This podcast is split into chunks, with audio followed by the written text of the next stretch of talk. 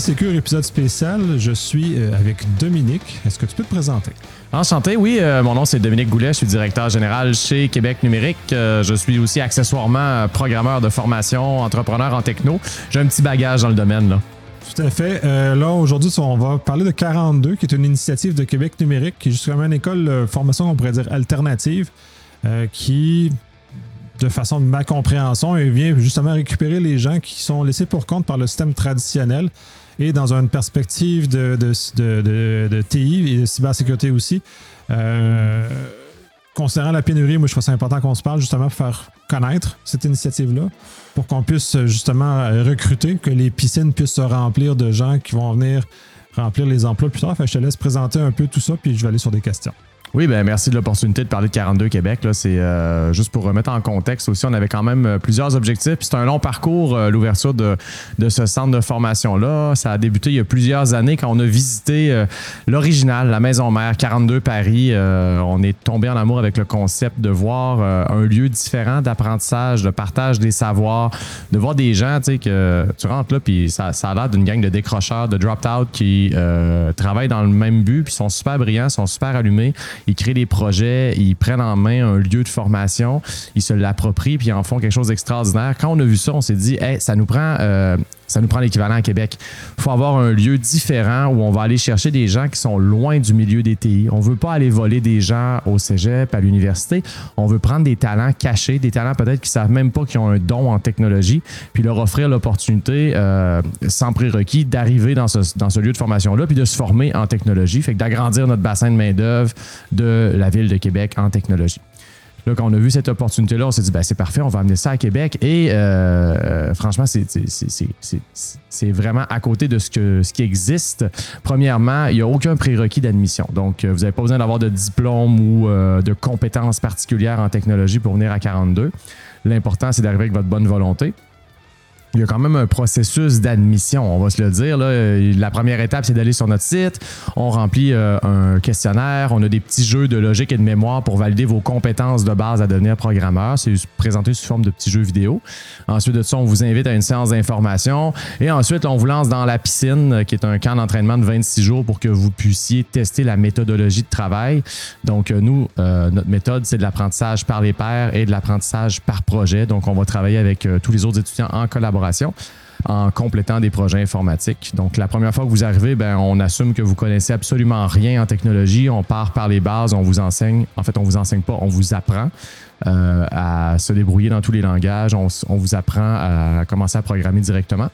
Et euh, au bout de ces 26 jours-là, ben, on vous informe que vous êtes retenu pour euh, une cohorte de trois ans. Donc, ça prend trois ans par la suite pour devenir un programmeur complet à 42.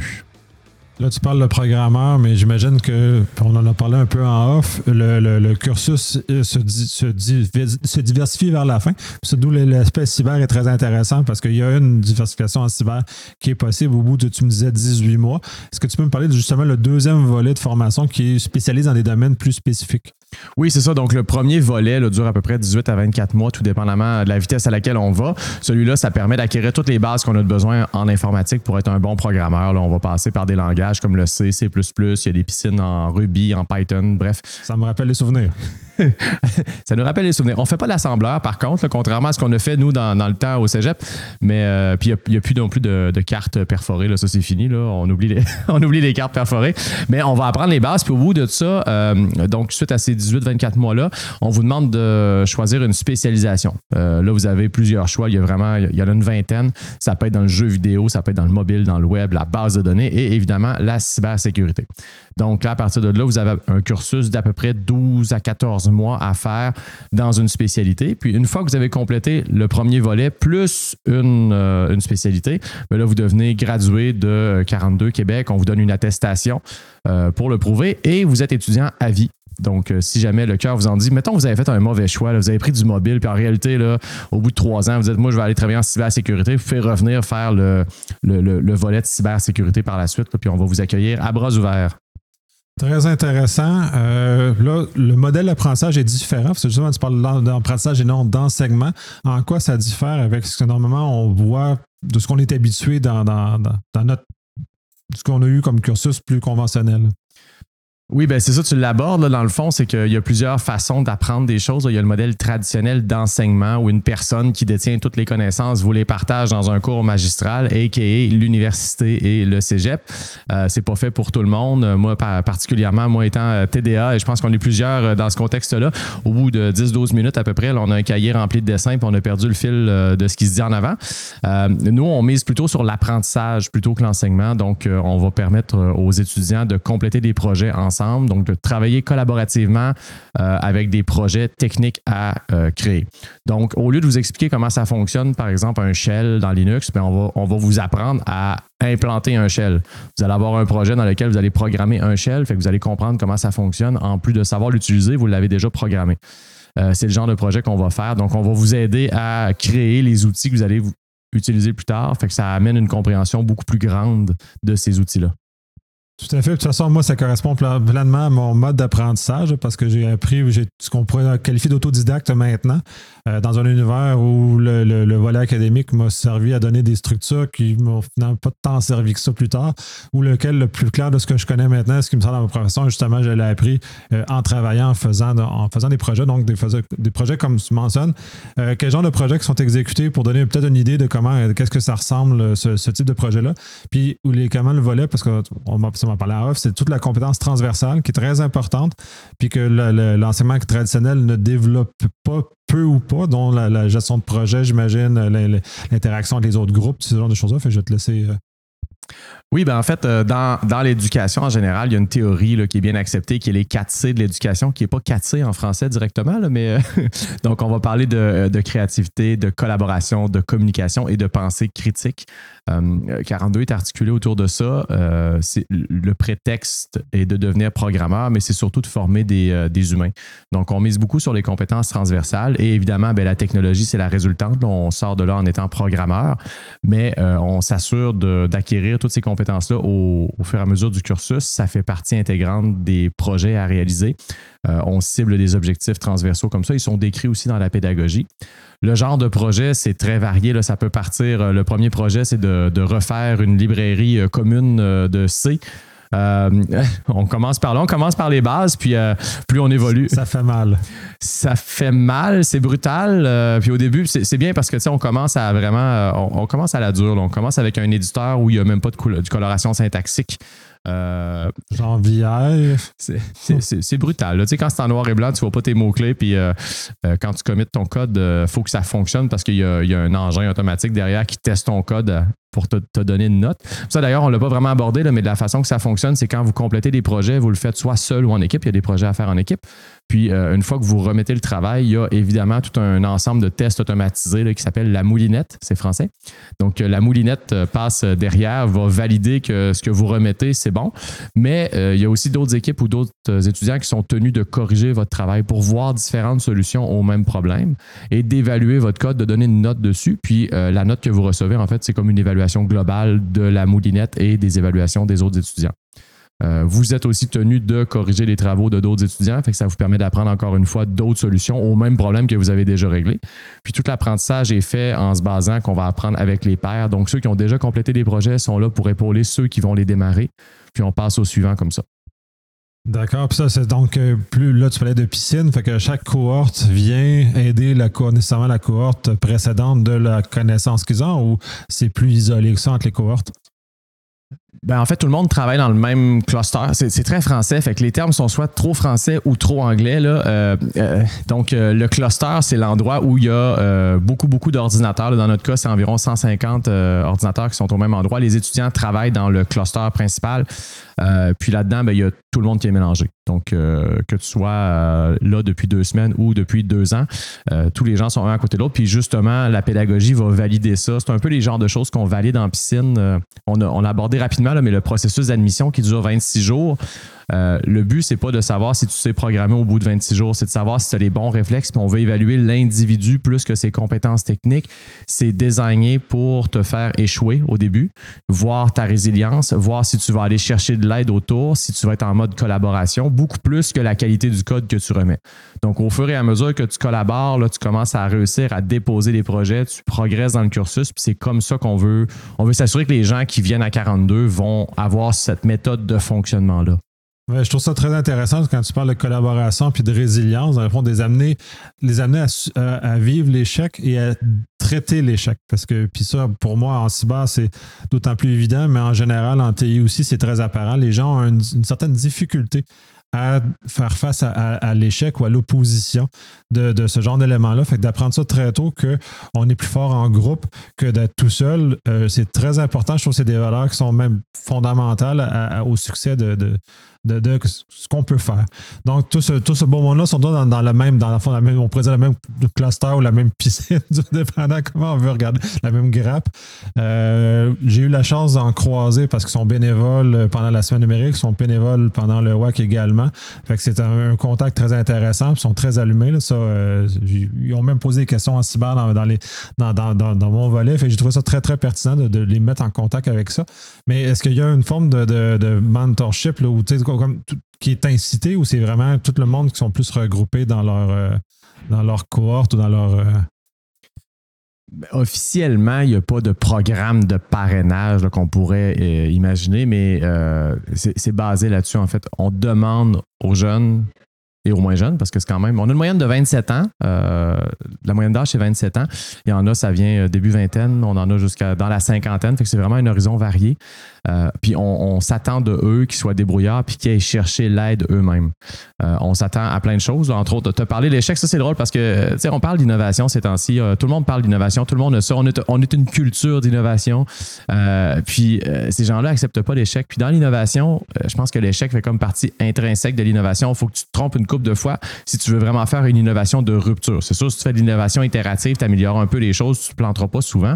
Mais quand tu veux changer le monde. Pour moi, c'est pas de l'innovation, c'est juste de l'amélioration continue à la limite. mais de la vraie, pour moi, ce que je considère l'innovation, c'est un changement de paradigme. Un peu, euh, ben là, ça, date, ça, a trahi mon âge. Mais disons, l'iPhone est un changement de paradigme très important. Et ça n'a pas été simple, ça, ce genre de choses-là, comme quoi ça l'a faut être capable de, de voir. Puis ça, il y a eu, à ce que l'histoire raconte, beaucoup de prototypes qui ont été rejetés, que puis même Steve Jobs, les prototypes qu'il proposait, plusieurs ont été rejetés parce qu'on a l'impression que lui, la science infuse. Non, il a été rejeté comme les autres. Il a été subir l'évaluation des pairs comme les autres. Donc, il n'y a pas de, cette culture du, héros unique qui, porte tout. C'est vraiment un travail d'équipe et justement d'échecs successifs jusqu'à l'atteinte de la dite innovation. C'est ça. Puis moi, si j'ai un conseil pour les gens qui sont à la recherche d'emploi en ce moment, là, posez cette question-là à votre futur employeur. Euh, parle-moi d'une fois où tu as eu un échec, puis comment vous l'avez géré. Sans dire long sur le processus d'innovation d'une entreprise euh, quand on pose la question. Tu sais, c'est drôle, tu parlais de, Steve Jobs, mais euh, une de ses histoires célèbres, c'est quand tout le monde a ri de lui parce que lorsqu'il a inventé l'iPhone, il lui posait la question pourquoi avec les palmes, on a, un crayon, on a déjà 10 crayons dans nos mains, pourquoi on en aura un de plus? Puis là, les gens riaient lui, ouais, mais là, c'est des doigts, c'est gros, c'est pas précis, puis tout ça. Puis, tu sais, je pense que tout cas, jusqu'en 2022, jusqu'à aujourd'hui, il a quand même eu raison qu'on avait 10 euh, meilleurs stylos que. Ils ont sorti un Apple Pencil éventuellement. Mais tout de même, son idée d'utiliser le doigt plutôt qu'un stylet, c'était pas fou, même si ça paraissait un peu ridicule à l'époque. Oui, c'est ça, puis c'est très difficile, puis c'est ça, ça, ça ce, ce, genre de choses-là? Euh, tout le volet, parce qu'il doit y avoir un certain niveau d'encadrement pédagogique, tu en faisais mention, donc Comment, ça se matérialise, cet encadrement-là, pour des apprenants qui sont euh, non standards? C'est nécessairement pas du magistral, parce qu'on va les endormir. Puis, comme je me suis endormi régulièrement dans certains cours, euh, dans leur cas, eux autres, comment sont encadrés pour les, justement les amener à cheminer? Parce que le premier projet que vous leur mettez, il est quand même costaud. Euh, vous les laissez pas juste dans la nature comme ça. Il doit y avoir comme un minimum d'encadrement pour les aider à cheminer. Oui, puis euh, c'est fait de façon ludique. Dans le fond, euh, c'est présenté sous forme de jeu vidéo. Je pense que la gamification de nos jours, on s'en, sort pas. C'est une méthode efficace, ça fonctionne. On l'utilise beaucoup parce que ça fonctionne. Donc, euh, le, parcours est présenté, puis tu vas voir, c'est super sacré. C'est le Holy Graph. ça, c'est le parcours complet. Dans le fond, c'est un peu présenté. mettons, imaginez-vous une galaxie avec une planète dans le milieu, là, puis après il y a des anneaux subséquents. Puis quand on complète un projet, on a accès à un autre anneau avec plusieurs autres planètes qui sont des projets à compléter puis on peut se diriger comme ça dans le cursus euh, de l'intérieur du cursus, donc de la planète originale, vers l'extérieur du cursus, les différents anneaux, jusqu'à un moment donné, justement, arriver dans une spécialité puis choisir euh, une constellation, si on veut, par rapport à ça. Puis euh, lorsqu'on fait des projets, on récupère des points d'expérience, on bâtit notre fiche de personnage avec les points d'expérience, on gagne des niveaux. Puis là, gros rocket science, là, mais euh, c'est 42. Puis lorsque vous êtes rendu niveau 21, vous avez gradué de 42, ce qui est la moitié exacte euh, dans ce cas-là. on est de la même génération pas mal, on est fort dans les calculs mentaux. Ouais, mais là, c'est ben, ça, c'est tout, tout, le volet très. c'est ça, tous les symboles qui sont là, c'est très intéressant. Euh, moi, j'ai pas d'autres questions sur le volet plus général de, de 42. Est-ce que tu as d'autres choses à rajouter ou on a fait un tour qui est quand même assez complet? Mais là, euh, d'habitude, je me fais poser la question pourquoi 42 Toi, je sais que tu ah. connais la réponse, c'est pour ça. Ouais, c'est peut-être justement, je suis biaisé, mais je vais te laisser quand même. C'est justement pour que j'ouvre la porte à la fin d'un cas que j'ai oublié des, éléments qui me sont pour moi naturels, mais qui ne euh, sont pas pour tout le monde. Oui, ben en fait, 42, ça fait référence euh, à une œuvre de fiction de Douglas Adams, 42, qui est euh, la réponse à la grande question sur euh, la vie, l'univers et tout le reste, dans lequel, je ne vous, spoilerai pas le roman, mais bref, une civilisation extraterrestre cherche la, grande réponse qui va répondre à tout, et la réponse qu'ils reçoivent, c'est 42, fait qu'ils comprennent pas tant, ils essaient de calculer ensuite la bonne question à cette réponse-là, mais finalement, ils font exploser l'ordinateur avant. donc, on garde un, certain mystère, mais bref, 42, dans le fond, est bâti sur la thématique de cette œuvre de fiction-là. Donc, euh, les personnages qui viennent vous porter la pédagogie, ben, c'est le petit robot Marvin qui vient, qui vous fait des rappels, puis qui vous dit Ah là, vous êtes encore en retard dans la remise de vos projets. Bref, euh, il y a un encadrement, puis il y, a une forme de jeu qui est fait autour de ça. Euh, pas besoin de connaître l'œuvre de fiction pour venir à 42, mais ça ajoute une petite couche supplémentaire dans la compréhension puis dans l'évolution des, étudiants. Fait que c'est normal de passer à 42 puis de voir des serviettes traîner parce que quand tu as une serviette dans la vie, tu préparé à tout. Et ça, ça vient directement de l'œuvre. Donc, euh, ça fait des petits clins d'œil. Nous, on en laisse traîner des exemplaires aussi euh, sur le campus s'il y en a qui veulent, euh, aller alimenter leur imaginaire ça fait partie de la culture geek, fait que c'était pour ça que ça pense comme pour moi ça l'a comme passé. C'est comme des références à, d'autres œuvres de fiction dans lesquelles on est comme geek on est habitué. Fait que je te remercie énormément. On va basculer avec un second collaborateur qui va justement lui nous aborder tout le volet cybersécurité. Euh, tu me mentionnais comme 42 est encore jeune, les, les, les coureurs sont pas encore tout à fait rendus là, mais ça s'en vient. Donc, ça va être intéressant justement de discuter euh, avec ce collaborateur-là cet élément-là. Merci de l'opportunité. Merci. Bon, euh, je suis avec Tom. Est-ce que tu peux te présenter? Parce que tu es un peu comme disait Dominique, le, mastermind en arrière de 42 Québec. Donc, euh, je vais te laisser te présenter. Puis ensuite, on va basculer sur le volet cyber. Oui, alors moi, c'est Tom Guiter. Euh, je suis chargé de projet de 42 Québec. J'ai commencé par faire mon cursus 42 à Paris, où, où quelques, quelques temps après, après mon cursus, j'ai rejoint l'équipe technique et pédagogique. Et quelques années encore après, me voici à Québec pour monter 42 euh, Québec ici. C'est super intéressant, surtout que tu as passé par le chemin 42, fait que tu es d'autant plus conscient ou connaissant de, ce que c'est. Euh, Dominique, justement, tu as mis dans les mains de nous parler du volet cyber parce que sur l'ensemble, après le 18 à 24 mois, les, apprenants ont l'occasion de choisir une spécialité, dont la cybersécurité. Euh, moi, c'est naturellement, je m'intéresse davantage à ce volet-là, d'autant plus que euh, les gens en cybersécurité sont des gens souvent hors normes, donc vont être beaucoup plus propices à tomber dans un, dans un contexte d'apprentissage comme 42. Est-ce que tu peux expliquer comment fonctionne l'apprentissage de, la spécialisation en cyber à 42. Oui, bien sûr. Donc nous, euh, en fait, on part du principe que quand euh, ils, commencent à choisir d'une spécialité, ils savent euh, ce qui leur plaît et ce qui ne leur plaît pas. Donc on estime qu'ils ont déjà quelques notions en cybersécurité. Et c'est pour ça qu'on commence très fort dans les premiers projets de, de, de, cybersécurité avec de la programmation en cybersécurité. Donc ça va être, ça va être du développement de virus, euh, vraiment euh, vraiment système si je puis dire plus que plus que euh, comment comment fonctionne un virus ou, ce genre de choses quoi parce qu'on estime qu'ils ont déjà vu ça auparavant ben, c'est très intéressant de le prendre de ce côté-là. C'est non standard. Si on regarde justement au, système d'éducation standard, on fait juste apprendre comment les choses fonctionnent de façon purement théorique sans l'expérimenter. Moi, je suis plus de, l'école de pensée qu'il faut vraiment le tester parce qu'on ne comprend pas comment un virus fonctionne. Euh, on est très mal outillé pour savoir comment, euh, comment s'y défendre. Fait dans ce moment-là, comment fonctionne essentiellement l'évaluation, comment on évalue un virus d'un étudiant dans ce contexte-là? Donc nous, basiquement, euh, c'est tout le fonctionnement de 42, c'est qu'on leur demande un projet un peu vague avec beaucoup de liberté là-dessus, et ça fonctionne aussi pour la branche cybersécurité du cursus.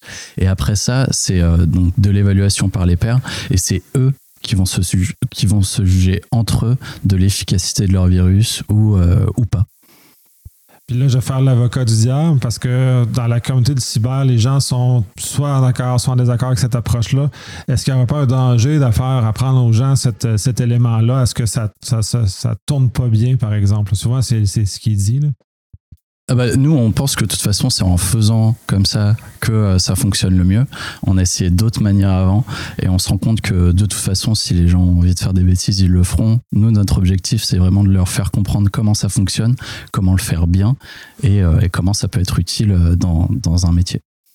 Ben, tout à fait. Est-ce qu'il y a d'autres projets en cyber à part faire un virus qui est quand même assez, assez euh, glamour en termes de, de, de, choses, mais il doit y avoir d'autres projets aussi qui permettent d'évaluer, de faire augmenter les compétences dans, dans, dans ce créneau-là?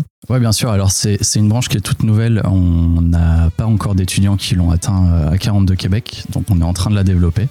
Et euh, notre objectif, c'est aussi d'entrer dans, dans dans de la cybersécurité plus réseau et infrastructure.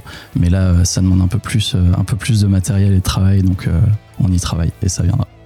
Super. Est-ce qu'il y a des objectifs particuliers que vous, avez déjà en tête de ce côté-là, de, le, type d'objectifs d'apprentissage qui sont associés? Ou là, de c'est du réseau? Là? Ouais, non, pas vraiment. On, est vraiment en train de la développer. On est ouvert à toutes les propositions et on participe aussi avec les étudiants et avec les professionnels du milieu pour voir qu'est-ce qui les intéresse et qu'est-ce qui les intéresserait dans, ce domaine-là. Super intéressant, je te remercie. Euh, moi, ça fait le tour de mes questions. Est-ce qu'il y a quelque chose que j'aurais aimé parler que je n'ai pas, euh, je n'ai pas abordé? C'était bon pour moi. Merci beaucoup. Merci.